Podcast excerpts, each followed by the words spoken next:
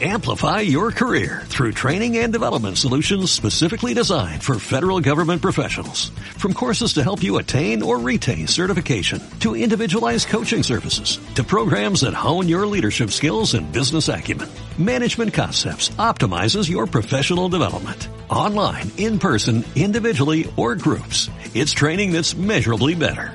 Learn more at managementconcepts.com. That's managementconcepts.com.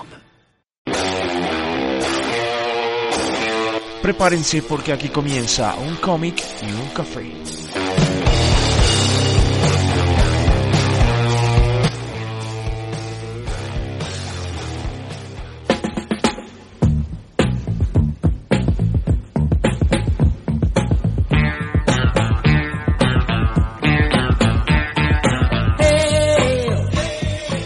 Hola amigos de Un cómic y un café, bienvenidos a esta gran cita que tenemos en este podcast geek en el que nos reunimos varios amigos a hacer lo que más nos gusta, hablar de cómics.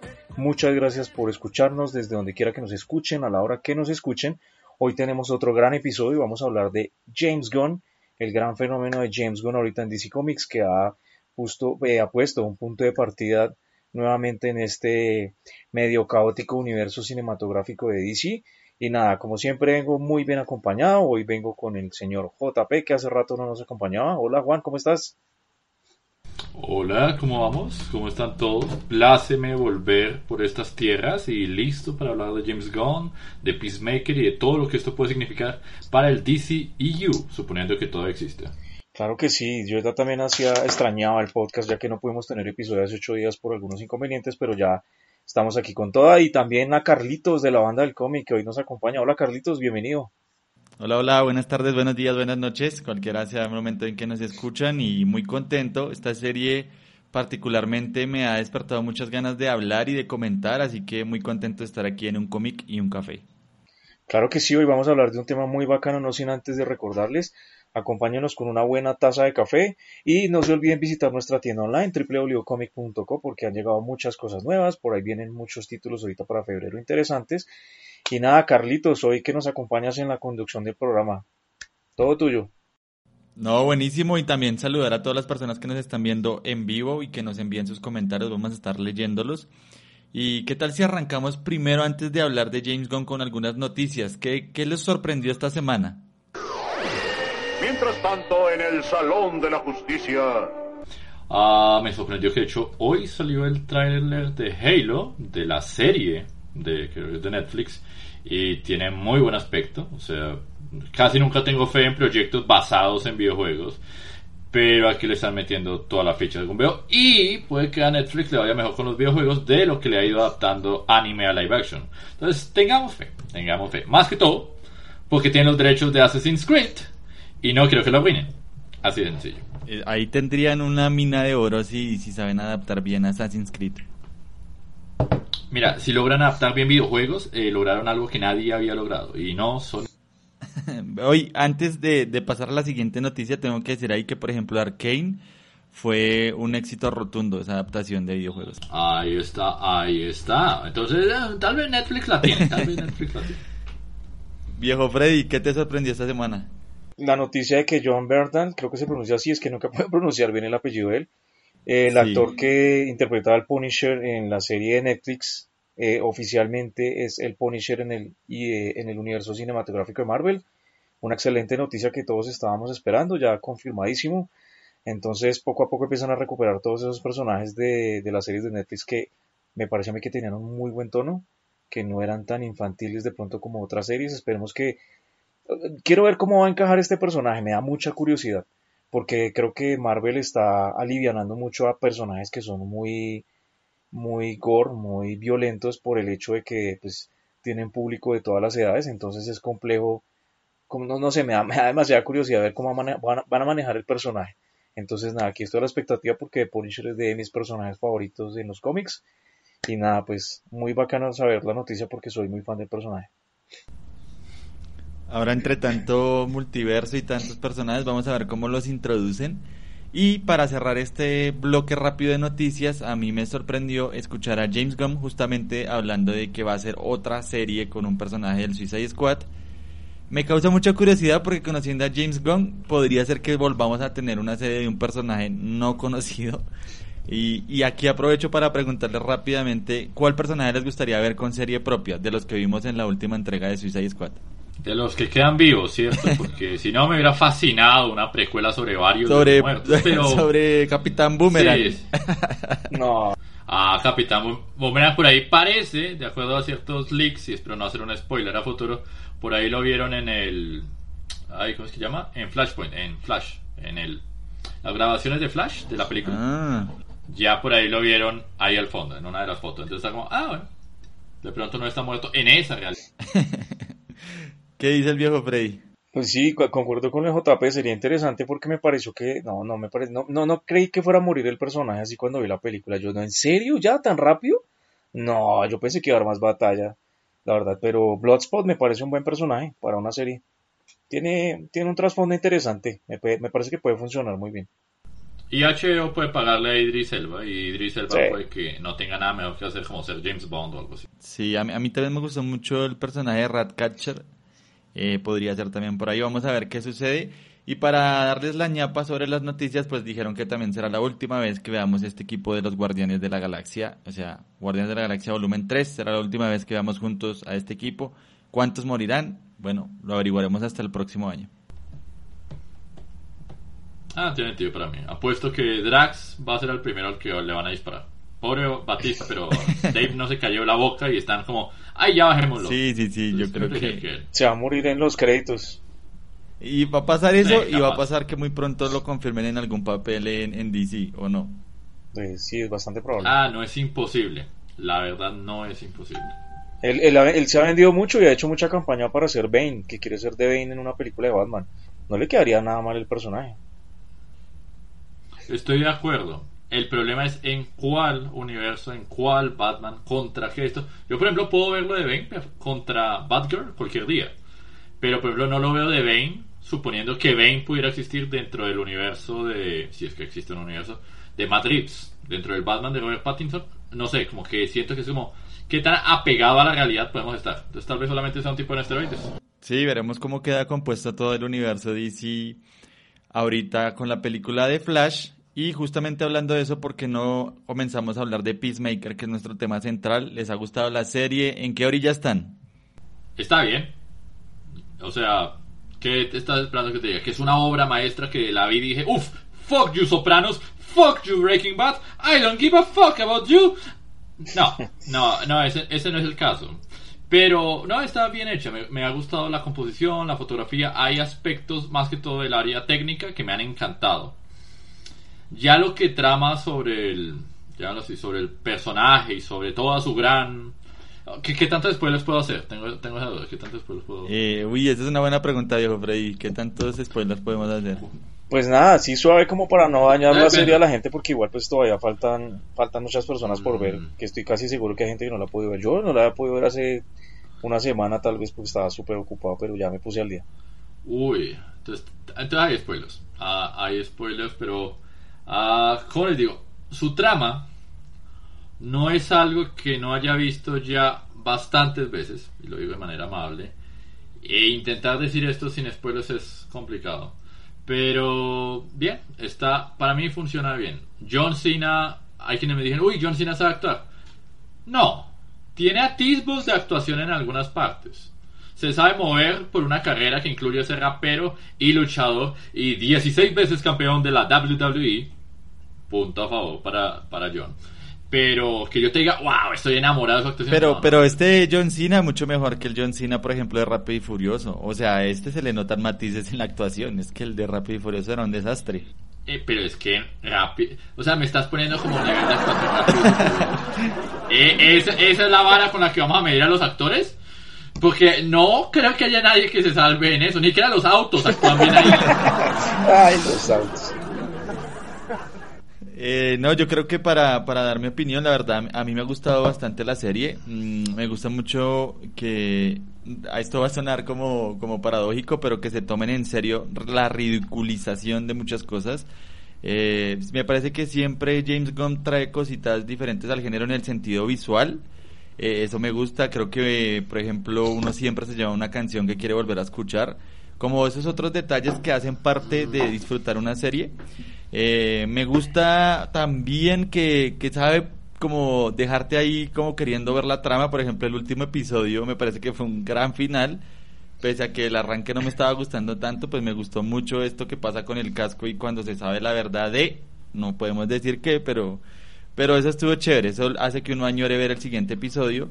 Y bueno. Aunque no nos diga mentira, la verdad que se descubrió ahí y voy a decir esto sin spoilers. Eso se veía desde que el tipo aparece la primera vez, como, hola, mi actuación es de esta manera. Por favor, ignórenme, soy un ser humano normal. No soy para nada extraño. Es como, oye, ¿en serio? Sí, está demasiado bien. Okay. quiero, quiero preguntarles algo que me tiene muy intrigado y es, ¿qué les parece cómo está manejando el canon eh, James Gunn? Pues porque, no sé, por ejemplo, habló de Batman y en el último episodio hablamos también de, de Cometa, del hombre Cometa. ¿Cómo les parece? O sea, ¿les, les gusta que haga esto? ¿Les molesta? ¿Qué piensan de eso? canon. ¿Existe un canon? claro, por supuesto que sí. Eh, mira, en lo que a mí respecta, hasta que esto no se cuadre y digan como esto es real, esto sale aquí, esta película sí existe, esta no existe, esta contradice a la anterior, por eso es que volaba, por eso es que no volaba, hasta que no cuadren esto, yo simplemente no pienso en el canon. El hecho de que hablen de Batmite eh, o Batmito, en español como era para los amigos, es la cosa más genial del mundo. La mera idea de que exista Badminton es sensacional, pero contradice prácticamente cualquier atisbo de realismo que quieran meterle. Creo que Badminton ni siquiera hay un equivalente de rareza en el universo cinemático de Marvel. Y lo estoy pensando, tal vez eh, Pip el Duende es como lo más cercano que hay en. que es lo suficientemente raro y ridículo como para decir que existe. como, pero no, Vamos a ver, vamos a ver. Eh, bueno, ahorita les dejo un dato, pero antes dejemos que Freddy nos diga su opinión sobre la serie. No, me ha gustado. Obviamente consigo con Carlitos. El cuarto episodio me iba decepcionando. Yo es en serio, no va a pasar nada. Lo sentí como un episodio muy de relleno. Lo salvó el final. Para mí lo salvó el final que lo dejó en suspenso. Pero sí, sí estuvo como un poco flojito.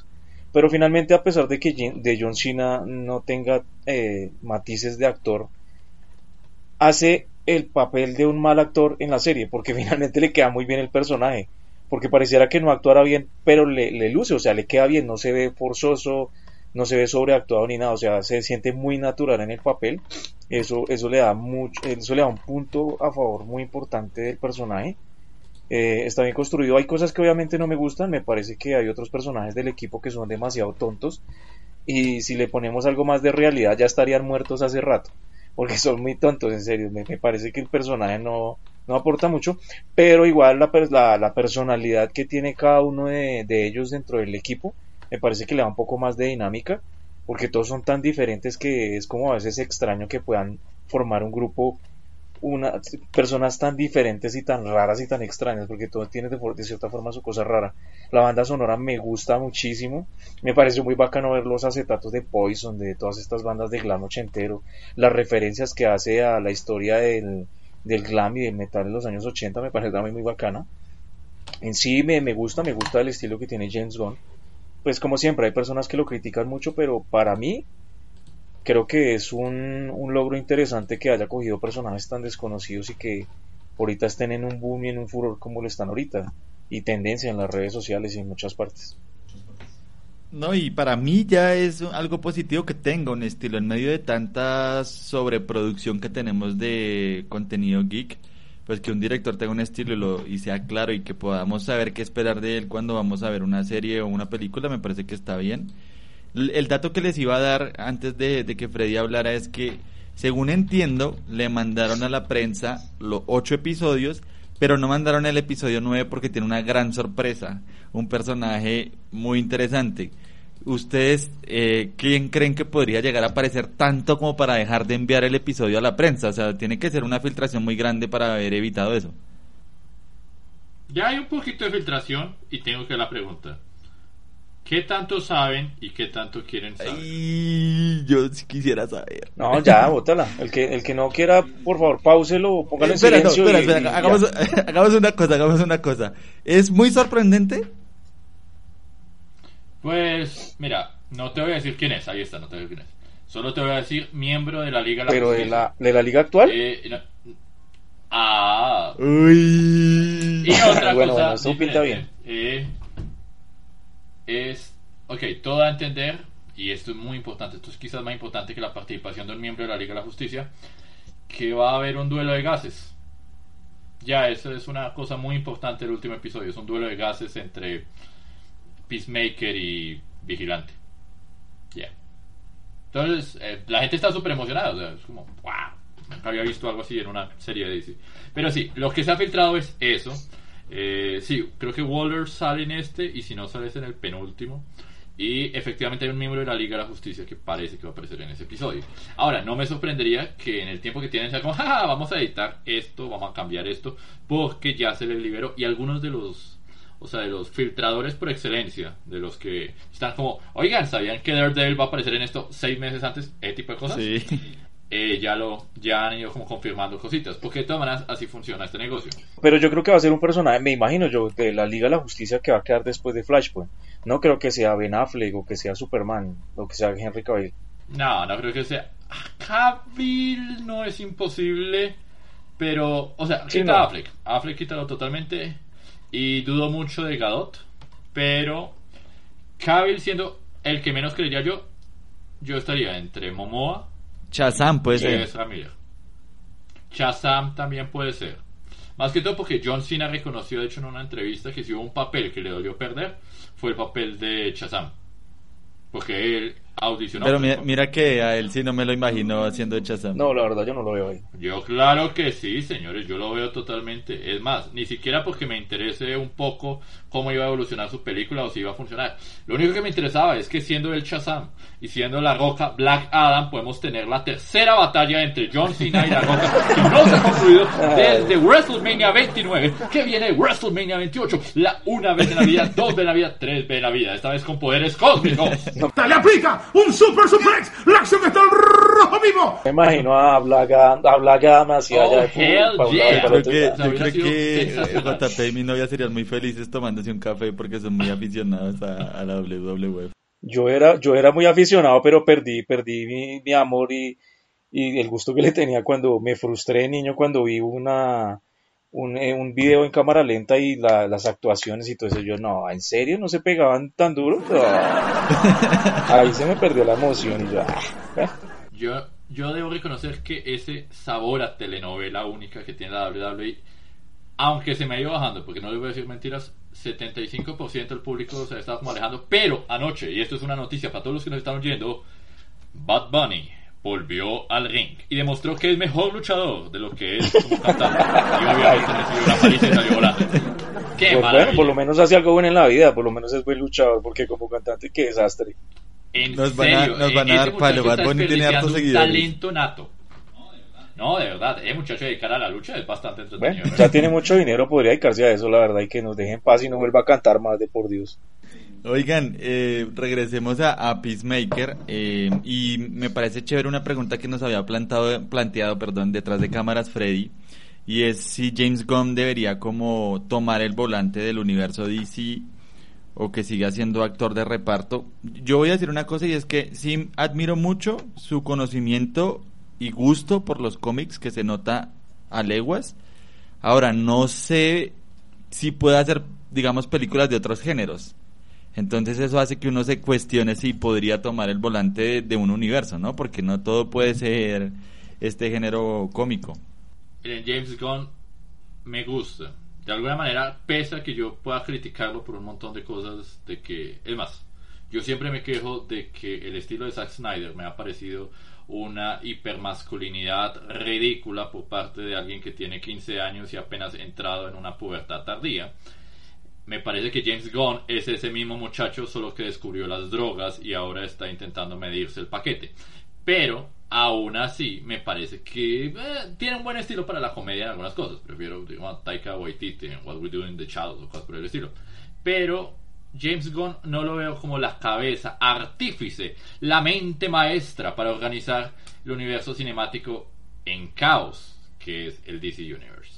Esto no es solo una cosa de, ay, los fans lo van a querer. No, no, no. Esto es una cosa de, el público lo va a comprar. Lo único que nos interesa al final del día es, bueno, las casas de los productores se van a pagar, todo el reparto va a recibir dinero. Si no va a funcionar, no creo que vayan por ahí.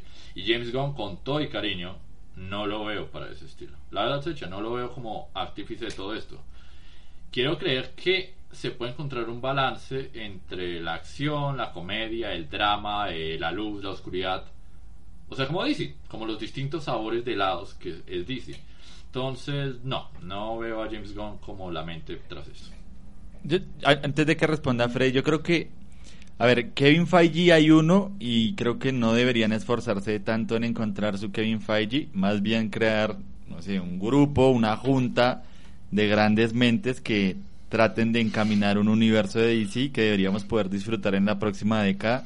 No sé, no sé qué tan, después de haber, por ejemplo, hecho Batman, no sé qué tan antojado quedó Matt Reeves de hacer más cosas de DC. Pero a mí, por ejemplo, me parece un gran director. Me gusta mucho su trilogía del, del planeta de los simios. Entonces podría ser un Matt Reeves, un, eh, la misma, bueno, no sé, eh, Patty Jenkins tiene sus, sus ires y venires, pero podría también estar justamente en esa junta más que pensar que una sola persona va a dirigir el, rumbo de DC. ¿O qué piensas tú, Freddy? Es que es complicado, es complicado porque en el caso de Kevin Feige, él, no es un director, o sea, no es un director como tal, es una persona que sabe de negocios y tiene muy claras las cosas. Entonces, en este orden de ideas, creo que supo encontrar a los directores para los proyectos más grandes, que eran los más importantes, que fueron los que finalmente, pues, eh, catapultaron todo el universo de Marvel. He ahí que pudiese haber un director que pudiera, no sé, digo yo, sacar a flote películas en individual o entrar como productor ejecutivo o algo, me parece que sería más por ahí. El estilo de James Gunn me parece que no es para todos los personajes. Creo que pegan algunos y lo hace muy bien, pero en otros no. Yo no, yo no lo vería, por ejemplo, dirigiendo Superman. No, no lo vería, no, no lo vería dirigiendo una película de Superman, no, no, no, no creo que tenga el tono para eso. Entonces, creo que lo que falta más es un productor ejecutivo que se siente y escucha a la gente porque finalmente nosotros somos los que vamos a consumir el producto.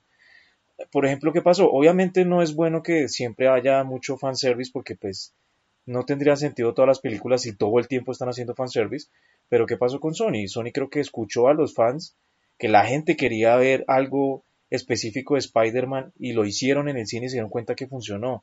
Que si esta película no estuviera en pandemia, probablemente ya habría superado los 2 millones de dólares hace rato. Entonces, sigo, eh, los dos mil millones de dólares, perdón. Entonces sigo pensando que definitivamente falta es un buen productor ejecutivo que sepa encontrar un director que, que coja las cabezas importantes, los personajes importantes y de ahí pues como que encuentre el camino. Tengo, tengo fe, tengo fe, eh, pues este, este es el año realmente, entonces pues vamos a ver qué sucede. Y hablando de, de películas y de James Gunn, ¿cuál es tu película favorita de él? Eh, pues ya aquí uniendo tanto las de Marvel como de DC. Su producción, pues para que no sea película, digamos su producción mm. favorita. No, yo creo que iría a la fija con Guardianes 1. La primera es Guardianes. La 2 extrañamente no me gusta, no me molesta, pero no me encanta al nivel de la 1. La 1 me parece que logra, mira, el mero, el mero logro de que la gente hable hoy de Groot y Rocket Raccoon, ya con eso es más que suficiente para mí. Eso es prácticamente imposible. Y no estoy hablando de que, ah, bueno, es que los fanáticos de Marvel amaron a Rocket. No, no, no. Estoy hablando de que puedes vender macetas de Baby Groot. Estoy hablando de que si en este momento yo voy a comprar, por ejemplo, eh, la cajita feliz para los 50 años de, de Disneyland, pues ahí está un Rocket Raccoon, un personaje que lo conocía su madre. Entonces, para mí, el logro principal, la mejor película y lo que funciona en un montón de niveles es esa primera de, de Guardianes. Sí, sí, sí, yo también esa es mi película favorita, de hecho es una de mis películas favoritas de Marvel. Digamos que para añadir algo más, a mí también me gustó muchísimo de Suicide Squad. Eh, con JP alguna vez comentábamos que solo el hecho de que existiera Starro en una película pues ya era como y, hacerlo bien de que, eso es muy muy llamativo esa me gustó mucho me parece que ese King Shark me gusta o sea, a mí tal vez no hizo el efecto Guardianes, pero a mí me dio muchas ganas de volver a ver a esa Suicide Squad, cosa que no pasó la primera vez que tuvimos al Escuadrón Suicida. Entonces diría que esas dos son, son grandes películas. ¿Tú qué dices, Frey? Sí, coincido. Yo soy un poco más fan de DC que de Marvel. He de decirlo. Con algunos personajes sí diría, bueno, en este caso soy más Marvel que DC. Aunque la de Guardianes fue precursora de muchas cosas y de lo que ha hecho ese man en el cine, James Gunn. Creo que para mí la pondría casi a la par Guardianes 1 de, del Escuadrón. Pues me gustó el Escuadrón, eh, no, no conocía mucho de, o sea, pues yo sí tenía conocimiento de los personajes, pero no a profundidad de muchos que mostraron que hace mucho tiempo estaban allá olvidados y que el tipo los trajo de nuevo.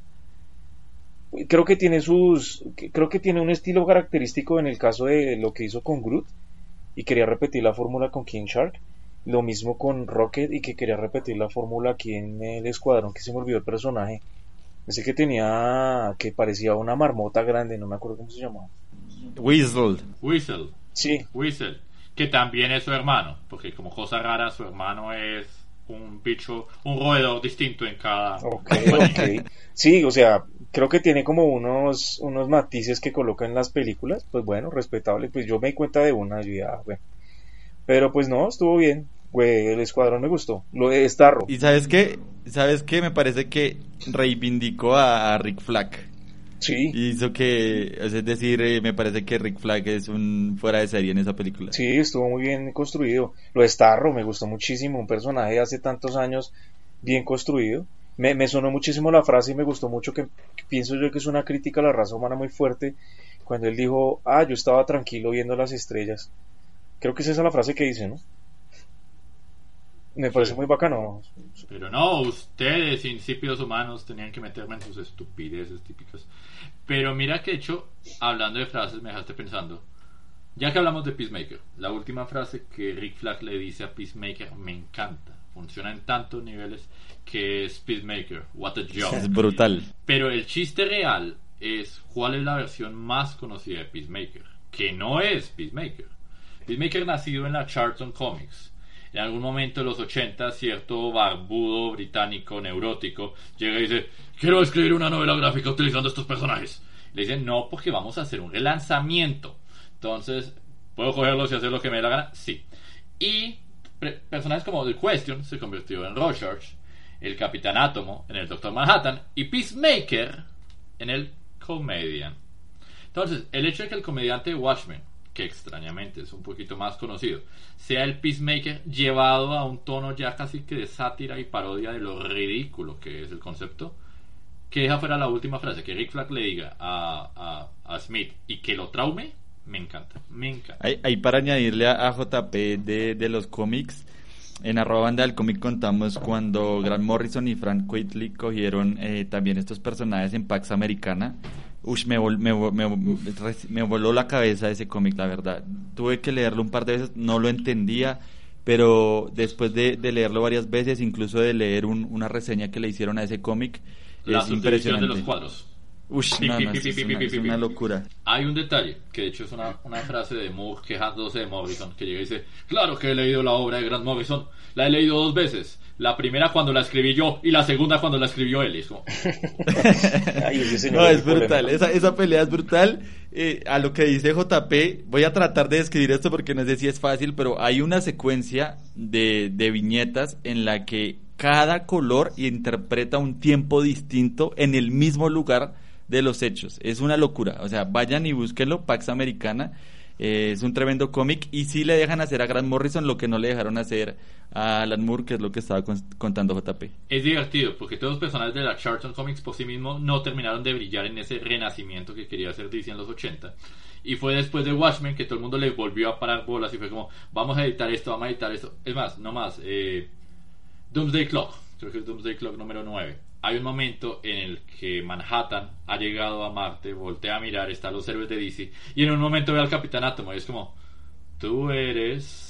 Y es como, oh, carajo, se están identificando. Entonces sí, hay un montón de juegos divertidos con Peacemaker, con Comedian y con todas las referencias que unos vienen a hacer de los otros. Me gusta que ahorita, por ejemplo, gracias a la serie, eh, le sacaron un título en Black Label al tipo. Salió no, tremendo. tremendo. Sí, yo creo que esas son como esas beneficios que van saliendo ahí al lado de, las series y, pues a nosotros que nos gustan tanto los cómics que pueden encontrar en la tienda de cómic y en la Baticueva pues nos encantan así que ¿Qué les parece si ahora, por el poder de Grayskull, le damos la voz a JP para que nos cuente la efemérides de este episodio, que es una de las nuevas secciones de temporada? Ok, efemérides, efemérides, y estos vienen por cortesía de Alejandro, que no está aquí el día de hoy, pero igual manda muchos saludos. Bueno, estamos cumpliendo 40 años de He-Man. En 1982 hace su debut la línea de figuras Amos del Universo de la empresa Mattel, que se inspiró inicialmente en una fallida licencia del filme Conan el Bárbaro y que la compañía desarrolló para hacer contrapeso al éxito de Kenner y Star Wars. Como un dato divertido de mi parte es que esta fue una idea que salió de buenas a primeras eh, porque necesitaban algo para vender y en ese momento fue como, oigan, ¿y cómo van a vender las figuras? Uh, tenemos un cómic. Y voltearon a mirar los otros que estaban ahí como, ¿en serio tenemos un cómic? Claro que tenemos un cómic. Y vendieron el este. Pero después de eso fue como, bueno, nos gusta la idea. ¿Y qué más tienen? Y es como, tenemos una serie animada. Tenemos una serie animada. Tenemos una serie animada. Y efectivamente, por eso salió la serie animada de He-Man y los Amos del Universo. Ahora, las primeras figuras incluían mini cómics, ahí están, realizados por DC Comics. Pero el gran debut del personaje fue en DC Comics Presents número 47.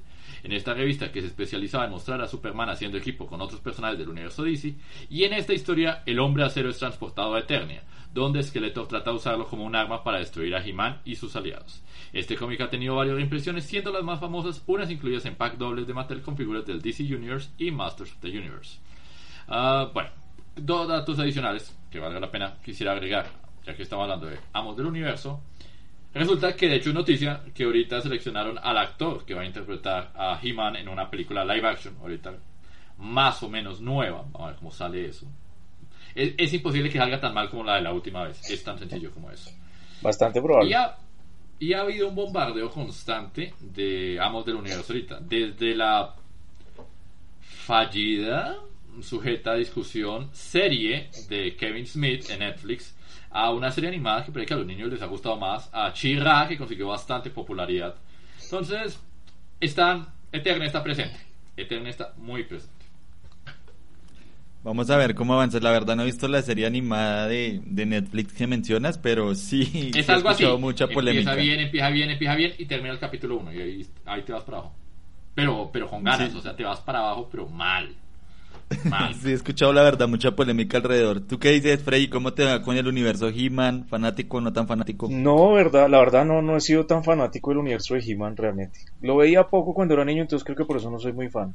A mí me encanta lo estúpido que es. O sea, literalmente, no sé cómo verlo y tomármelo en serio. Es como, y ahora una lección por parte de He-Man. Y es como, no, no, ¿qué, ¿qué lección? Y recuerden, niños, si un Sí, indigente sí, les man. dice que viajen en el tiempo, no pueden hacerlo.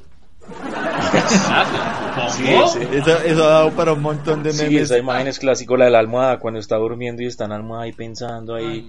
Esa imagen también se volvió muy, muy, eh, muy bien para memes, o sea, una manera de memes que sacaron a eso. Brutal. Bueno, por lo menos nos ha dado memes, memes buenos, por lo menos. A favor, a favor. Yo tenía otra efeméride por aquí que me averigüé. Estaba casualmente mirando eso. Y es que hoy hace, bueno, hoy no, un 23 de enero, hace 74 años nacía Toei Animation, una de las compañías más grandes de animación en el mundo, una compañía japonesa que nos ha dado grandes series y películas, entonces nada, para que lo tengan muy presente, 74 años tiene esta empresa de animación. Le debemos mucho, le debemos mucho, la verdad. Bastante. Creo, creo que JP hace poquito nos deslumbró por ahí con una figura de Goldie Roger versus Barba Blanca, ¿no? Eh, Todavía se ve por ahí atrás. Está en la colección. Está allá al fondo. Es más, son dos figuras y lo único que podemos mostrar por acá, aprovechen que estoy como por acá cerca. Ish, la- la- creo que la de Barba Blanca eh, supera la de Goldie Roger. Hasta genial. Siendo honestos, totalmente. Es tremendo. Si quieren ir a ver las figuras, están en el en arroba JP Comics. No, y, y hablando de hablando de anime que, que pues no no to- solemos tocar mucho este tema que este 2022 sí espero que sea el año para tocar todos estos temas animes y manga que nos hemos hablado mucho y es que de One Piece, dice. para la gente que de pronto no lo, no lo sabía, el, el último capítulo de Attack on Titan tuvo la puntuación perfecta en cuanto a series. No la he visto, pero creo que se dieron garra totalmente y lograron una puntuación perfecta. Eso es muy, muy, muy difícil.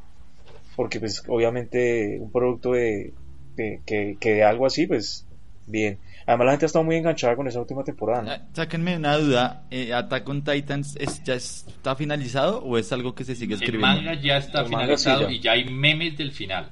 Y los va a ver ahorita. No puedo decir nada, pero incluye pájaros. Y la adaptación es tan ridículamente fiel que eh, hay gente que me ha estado mandando, porque yo no estoy viéndome el anime en este momento. Quiero dejar que se extienda ya cuando falten por ahí unos dos episodios. Yo digo, bueno, me lo voy a ver de corrido lo que me falta de esta temporada. Anteriores, al día, pero está muy fiel, está ridículamente fiel. O sea, te juro que pongo la imagen del manga al lado de esto y es hasta las sombras las están haciendo bien. Entonces, no, buen trabajo, muy buen trabajo. O sea, estamos cerca de ver el final, ¿sí? Sí, sí, sí, ya eh, no puedo hacer spoilers, pero digamos que ya se liberó una cosa. Esa cosa jode todo lo demás. Estamos en el momento, falta como, bueno, ¿y cómo paramos esto? Una vez que paren eso, se acabó esta vaina. Y ya, fin. Ok, yo creo que ya voy a dejar que se termine y la veo. ¿Ustedes, ¿Ustedes qué opinan de que a mí siempre me, me parece muy extraño eso?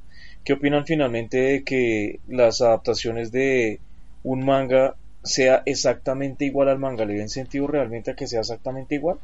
Pues a mí me Depende parece del mejor. manga. A mí me parece mejor que sea adaptado y que no sea exactamente igual que el manga. Depende del manga. Porque, digamos, mira lo que pasa con Berserk de hace un par de años. Cuando quisieron adaptar el trabajo de Kentaro Miura, dijeron como, uy, vamos a jugar con el 3D. El trabajo de Miura es jodido de cojones. Y es lo más amable que puedo decir. Cada jodida línea le demoró, sabrá Dios cuánto. Por eso creo que incluso se murió del agotamiento de estar trabajando en su obra maestra. Entonces, cuando llegó ese momento y lo adaptaron mal, automáticamente todo el mundo se enfureció. Creo que viene a ser una espada doble filo. Puedes adaptarlo con, una, con un estilo totalmente distinto y que funcione, que se ha visto el caso. O puedes arruinarlo totalmente y generar una furia indescriptible que obligará a que pasen unos 20 años antes de que se pueda volver a hacer bien. ¿Qué es lo que a veces ocurre? También puede ser que mezcles las dos y por un lado sea un desastre, pero por otras cosas luzca totalmente bien. De interesante. Bueno, que la gente también nos, nos escriba también a ver cómo, cómo le parece, qué está viendo. Y nosotros para cerrar esta sección me encanta que te la hayas inventado, Freddy, de poder recomendar algo que estemos leyendo. Así que, ¿quién quiere arrancar? JP, arranca tú.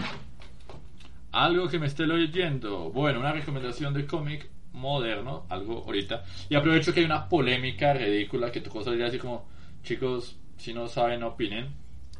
Esta. Uy, Son of Kalel. Ah, ok. Son of Kalel, ahorita van en su número 6, oficialmente el número 6 saldrá, creo que esta semana viene. Y hubo toda una polémica, les, le tocó salir a Tom Taylor a explicar por qué está, que no vendió tanto este número. Pues obvio que no vendió, no ha salido a la venta, entonces no me jodan. Las que hay son las previews de esto. Entonces, como, ok. Entonces sí, ha habido un poco de pelea, pero personalmente Aquí me pasa que hay cosas que me han encantado, hay algunas que soy como, bueno, ya bájale un poquito por este lado, no me estás aportando a la trama y me estás complicando un poquito una línea que me tramaría. El anual, el anual de Son of Kalel me parece una de las mejores piezas que DC ha sacado en un año, por lo menos. No, buenísimo. Eh, ¿Por qué no aprovechamos y hacemos un, un poco de pedagogía geek y explicamos la diferencia entre el anual y las otras, los otros run? ¿Lo explicas, JP? Ok, entonces, hacemos, sacamos 12 números al año, ¿cierto? Pero después de esos, bueno, no necesariamente el año, eh, es un poco más complicado. Pero después de un año decimos como, uy, vamos a sacar un título donde prácticamente es una semana medio de descanso y vamos a invitar gente, puede que sea más grande, puede que sea más chiquito. Lo importante es que es un título especial. Algunos de los anuales famosos de la historia, por ejemplo, digamos, el primer anual de, yo creo que se llama de Spider-Man, presentó a los seis siniestros detalles así de llamativos es que llevan a que a veces la gente diga como, uy, ¿qué va a pasar en este? También puede ser que sea una historia totalmente aparte de la continuidad, para que no te vayas a fregar la vida y es como, ay, yo estaba a mitad de esto y ¿qué pasó? Eh, compré el número 12 y en el número 13 ya no estaba nada. Eh, es que en el anual se resolvió el problema. No, no, no. Claro. No, buenísimo eso. Eh, tengo que leerlo, está pendiente, pero, pero es un cómic que me, llama mucho la atención. Yo voy a recomendarles uno eh, más clasiquito y, y además como es nuestro primer episodio de temporada nos da también eh, la posibilidad de mandarle un fuerte mensaje a George Pérez y a Mark Wolfman, pues, especialmente pues a George. Eh, quiero eh, recomendar Un lugar solitario para morir, eh, para los que nos están viendo en vivo. Es un cómic que me costó muchísimo trabajo conseguir, tenía muchas ganas de leerlo porque era el cómic para presentarnos a Tim Drake, el tercer Robin. Me gustó mucho y creo que capta además la esencia de por qué Batman necesita un Robin. Y, es una explicación bastante convincente, eh, fuera del melodrama de mostrar al Caballero de la Noche como el loco más loco del universo. Eh, aquí realmente hay una, una explicación de qué significa Robin en realidad para los cómics y para Batman. Entonces, aparte es un, es un Robin que, que descubrió que es un gran detective y que descubrió quiénes son los que están debajo de la máscara. Entonces, me gusta mucho, se lo recomiendo, eh, Un lugar solitario para morir. Yo quería hacer un apunte de pronto para la gente que no sabía por qué Carlitos dice que mandaron un fuerte mensaje a George Pérez, y es que George Pérez, uno de los grandes dibujantes de los 80, que dibujó una de las sagas cósmicas más importantes de Marvel, que fue toda la saga del infinito, eh, actualmente está pasando por una etapa terminal de cáncer. Es una pena pues que ya llegue a su final eh, un artista tan talentoso que hace un tiempo ya estaba retirado entonces no sé si de pronto ya estaba enfermo de cáncer y por eso decidió retirarse, pero pues al parecer todo estaba muy en silencio porque hasta ahora se supo la noticia. Entonces pues es una lástima para este gran artista que pues sin duda apenas se vaya pues nos va a dejar un gran vacío que igual pues nos deja muchísimos cómics excelentes. Eh, esa etapa que más recuerdo él precisamente es la de la saga del infinito. Es como de las más memorables para mí de lo que dibujó él pero tiene un montón de trabajos. Una cosita viejo Freddy, eh, yo, yo creo también que ha sido un poco doloroso también fue porque, o sea, se anunció con mucho tiempo como le me quedan días de vida, entonces es como que estás ahí en una pena muy larga de saber cuándo nos va a dejar. Eh, pues sí, y, y para añadir, tuvo, tuvo en su momento el récord de más personajes dibujados en, en, una página de cómics, ¿no? Que creo que se lo quitó después la boda de Deadpool, pero él lo tenía por Crisis en Tierras Infinitas, si no estoy mal, JP. Correcto, pero seamos justos. Eh, voy a mostrarles algo que estaba un poquito medio guardado en caja fuerte. Entonces, ¿qué más? No lo había mostrado en ocasiones previas, pero aprovecho para este momento y extiendo un poco más la historia de Pérez. Pero primero recomendemos ¿Cuál es la recomendación por el lado yo? Y ahí sí ya, lo muestro. Ah, no, nada. Un, un cómic que yo sé que muchos conocen, pero me encanta el estilo de la historia, me parece buena. No, tal vez no es uno de los personajes más famosos de Marvel, Ghost Rider Autopista al Infierno. Creo que es una de las mejores historias del personaje, junto a la otra historia en la que se vuelve el, el, el eh, cuando tiene la plama azul, se hace me olvidó. Ay, se me olvidó por completo. Pero bueno, en fin, yo creo que JP ahorita me ayuda con esa parte. Eh, este cómic está dibujado por un artista que se llama Clayton Crane, tuve la oportunidad de conocerlo, es brutal. O sea, hasta haciendo sketch uno se queda con la boca abierta porque tiene una técnica muy bacana. Les llaman el amo de los simbiontes, porque casi toda su carrera dibujaba a, a Carnage y a Venom, y ha puesto otros simbiontes, pero en su mayoría Carnage y Venom. Entonces muy recomendado, la pueden encontrar en cómics. Igual si la encuentran agotada no importa, la vamos a traer porque es una de las historias que más se venden del personaje. Les quiero mostrar un poquito más del, del arte del cómic. Es un arte con un estilo muy bacano. El tipo trabaja en acuarelas, entonces es interesante porque no tiene retoques digitales, pero más que todo hace el trabajo en acuarelas. El final es buenísimo porque muestran hacen apartes como de historias que aparecen en la Biblia. Entonces muestran como los que están condenados en el infierno, en este caso Ghost Rider, sufre todos los días el mismo castigo, que es desgarrado, eh, pues eh, pie, pedazo de piel por piel, hueso por hueso, y el dolor que siente y dice que lo repite una y otra vez porque estaba condenado, cuando inicia el cómic está condenado en el infierno, y el final tiene un giro muy bacano, entonces muy, muy, muy, muy buena esa historia, se lo recomiendo bastante. Suena muy interesante, muy interesante para los que están escuchando únicamente el podcast, pues invitarlos a que en el canal de cómic vayan y, revivan el video y puedan ver como tal ya los cómics que estuvimos mostrando, además de la gran sorpresa que JP nos va a dar para cerrar el episodio. Bueno, nos fuimos un poquito con George Pérez y es bastante trágico. O sea, George Pérez no ha fallecido George Pérez le quedan más o menos unos 8 meses de vida, tal vez un poco más, esperemos. Eh, la decisión fue tanto de él como de su familia de que no iban a extender el dolor, porque pues es viable tal vez, pero es como una posibilidad mínima y el, así, eh, la calidad de vida no sería la que ellos quieren. Pérez es el co-creador de la mitad tranquilamente los jóvenes titanes que ustedes conocen. Raven, co-creador. Eh, Cyborg, co-creador. Chico Bestia, no exactamente, pero realmente junto a Wolfman es quienes lo desarrollaron como se debe. Starfire, co-creador. Nightwing, bueno, ya sujeto a discusión, pero hay un montón de detalles que ustedes dirían, wow, este tipo realmente es emblemático, no solo por haber ilustrado tanto la saga cósmica por excelencia, que es la, la no la guerra al infinito propiamente, sino el guantelete al infinito, como al mismo tiempo haber eh, sido parte de la crisis en Tierras Infinitas. Entonces, es un hombre que ha estado ahí, que cuando tú dices cuál es el mejor run de los Vengadores, el primer puesto se lo lleva Kurbusiek y George Pérez eh, a finales de los 90, eso ni quiero estar sujeto a discusión. Entonces, es eso. Quería mostrarles algo, de hecho. Y, ah, bueno, antes de que continúe, los fanáticos, miren, yo peleo con el fandom, en general, con todos los fandoms, el 90% del tiempo. Pero el 10% restante me demuestran que vale la pena. Y me ha gustado mucho cómo, cómo ha reaccionado, cómo ha sido tratado por sus pares, cómo ha sido tratado por las dos grandes. Porque DC y Marvel escucharon esto y como que lo tienen ahorita trabajando un poquito como loco, porque están como, necesitamos crear la pieza final, la obra maestra de Pérez. Una obra que logre equivaler a todo lo que ha hecho.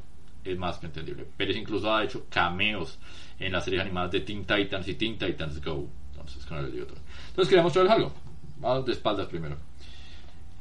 Eh, empieza con un bonito anuncio de un nuevo juego que va a salir. Se llama Calabozos y Dragones. No tengo ni idea de qué trate, pero suena muy divertido. Tal vez sea popular algún día. De todas maneras, hablando en serio, esto es un guantelete al infinito Ah, qué bien. Autografiado por George Pérez. No, no, no, no. En no, no, sello dorado de 9.2. Entonces, sí, esta portada, esta maravilla que ven ahí, esta imagen que después sería la base para el póster que todos conocemos. No. Pérez. Ven, no, pero espera, esto Yo tengo la cereza que le falta al pastel. Pero espere, espere, Yo tengo la cereza que le falta a ese pastel. Espere, espere, espere que... yo tengo el, yo tengo el Thanos número uno firmado por Gene Starling y lo quiero mandar a graduar. Mitad Pérez, mitad Starling y nos falta por aquí un poquito de Rubenstein y ¡boom! La tenemos, baby.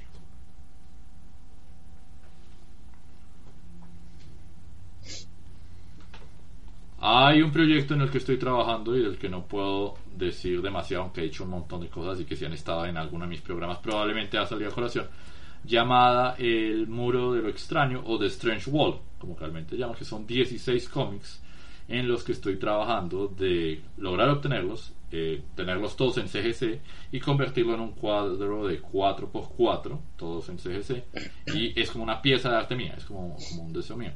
Entre todos sobre un personaje en específico, por si no se imaginan cuál es, me pregunto cuál será. Pero, pero entonces digamos, eh, Infinity Gauntlet estaba en mi lista de cómics que quería. Y dio la casualidad de que de hecho la noticia, lo de Pérez, llegó como dos minutos antes de que todas las pantallas del mundo se enteraran. Entonces fue como, ok, ok, ok, ok, ¿qué, ¿qué puedo hacer? ¿Cómo, ¿Cómo puedo mejorar la historia? Y un momento previamente estaba viendo Infinity Gauntlets, que por aquí de hecho está la lista completa. No las puedo mostrar ahorita, pero pues por ahí está y faltan dos cosas todavía. O sea, de los 16 tengo 14 cosas hasta ahora. Entonces, cuando lo vi fue como, esta fotografía fue como, ok, aquí fue. Quiero, quiero algo que tenga la firma de Pérez eh, una de sus creaciones fue mi amor platónico de la adolescencia. Y si me preguntan cuál fue la primera figura de todo lo que está ahí atrás, figura, que no eh, figura acción, sino figura en PVC, es una Raven que está por allá, amor platónico. Entonces, ese tipo de cosas.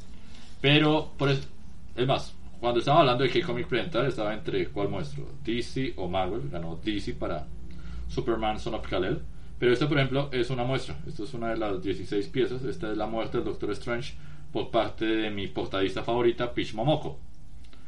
Que por cierto, algo de publicidad descarada probablemente la voy a estar rifando. Deberían estar atentos a mis redes porque puede ser totalmente suyo. Buenísimo, ¿no? Tremenda forma de cerrar el episodio. Ush, increíble eh, tener ese, ese cómic.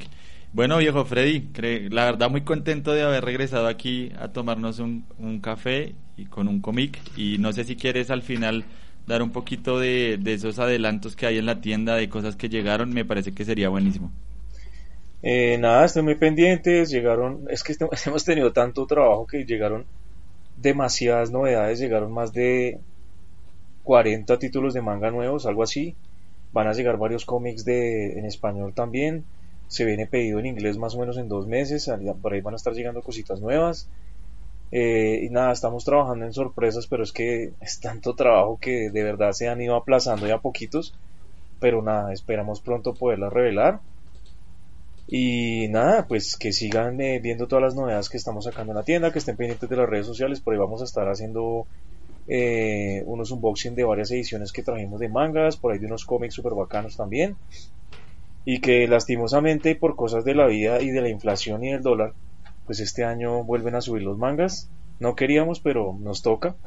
Y algunos cómics también van a volver a subir, entonces pues trataremos de que no sea mucho, que sea lo menos posible para no afectar mucho a las personas que nos compran, pero pues ni modo, esto es algo que ya tocó todos los rubros. Estamos esperando si no suben aún más todavía, porque para los que no sabían hay escasez de papel. Entonces estamos ahí como luchando a ver para ver qué pasa, pero pues esperemos no se no salga tan afectado el tema de libros y cómics. Ok, bueno, no, pues vamos a verlo. igual muchísimas gracias porque como siempre digo, dedicarse a este negocio de traer los cómics y eso es bastante complicado, más de lo que ustedes se imaginan. Así que tener la posibilidad de comprarlos a la mano en español. Muchas veces es difícil también traer en español, así que gracias por eso. Y JP, te dejo para que nos recuerdes en dónde te podemos encontrar en todos los multiversos en los que habitas.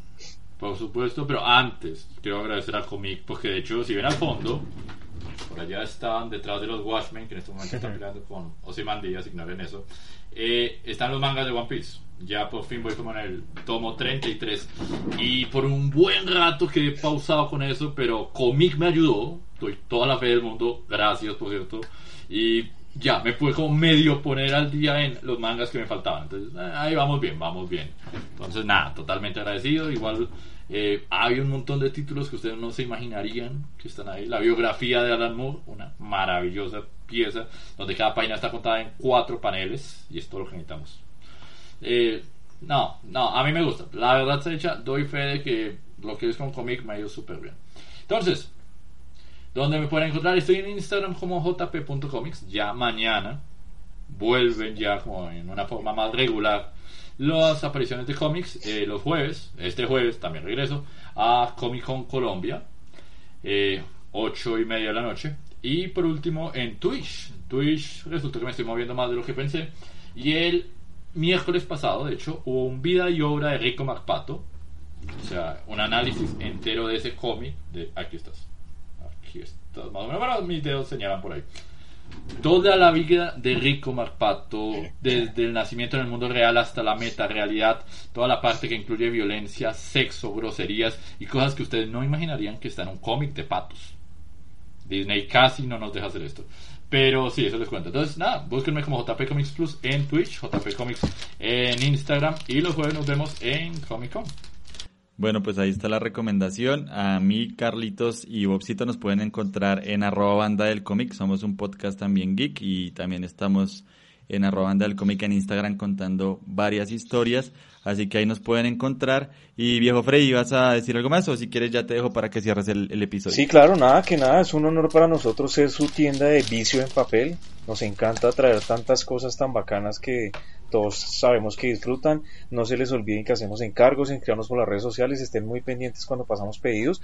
Y JP me acaba de dar una idea muy buena que podríamos aplicar al siguiente programa. Deberíamos de hacer un programa de trivias y de casos así, de cosas así súper curiosas de los cómics. No sé, hacerlo así muy espontáneo, que Juan tiene muy buenos datos, Carlitos yo sé que también tiene muy buena data. Creo que sería muy bacano un programa así. Eso, eso, vamos a hacerlo. Me gusta, me gusta. Había una vez un juego de golf y el resto del mundo cambió. Literalmente. Ya era la primera trivia que yo echaría. No, y lo bacano es que aquí todos hacemos tantas cosas y nos gustan tantas cosas que hasta de videojuegos estoy seguro que podemos hablar sin ningún problema. Obvio, lo que hay son temas. ¿Saben qué me tramaría? Encontré una vez un iceberg súper absurdo que de, de, como misterios y cosas ridículas de cómics que iban desde Steve Ditko no es real hasta Jack Kirby realmente creó One Piece. Es como, ¿Qué? wow, wow, wow, boom, baby. Voy a dar un encuentro por ahí. Bueno, no, no, pues muchísimas gracias a los dos, muchísimas gracias a todos los que nos están escuchando, a los que se conectaron en vivo y nosotros nos encontramos eh, muy pronto en un nuevo episodio de Un cómic y un café. Adiós. Bueno, esperamos nos hayan podido acompañar con una buena taza de café desde cualquier rincón de Colombia y por qué no del mundo. No olviden visitarnos en www.comic.co. En nuestra tienda online encontrarán los mejores cómics en español, inglés y muchos títulos de mangas. Hacemos envíos a toda Colombia y nos vemos en el siguiente programa.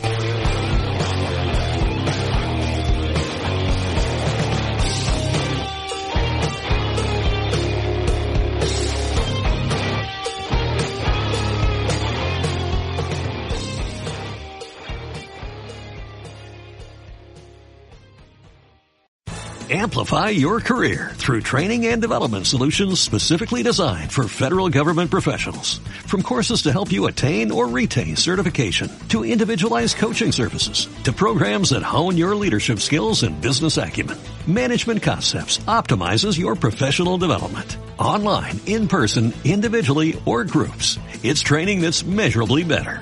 Learn more at managementconcepts.com. That's managementconcepts.com.